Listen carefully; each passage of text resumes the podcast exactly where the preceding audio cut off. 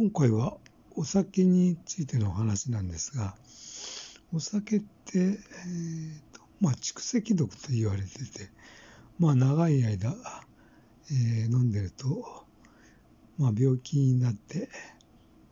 えー、死んでしまうと。まあ、確かにそうなんですよね。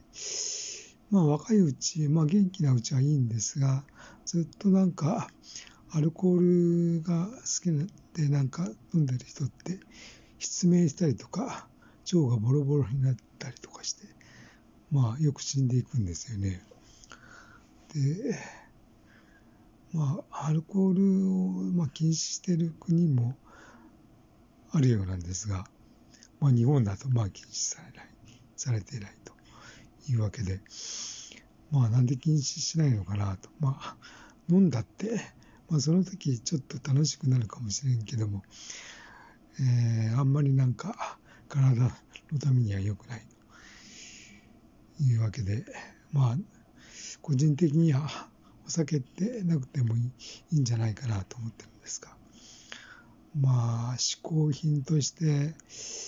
まあ、ちょっとなんか楽しめるっていうことで、やっぱりそのこう、買う人がいるわけですよね。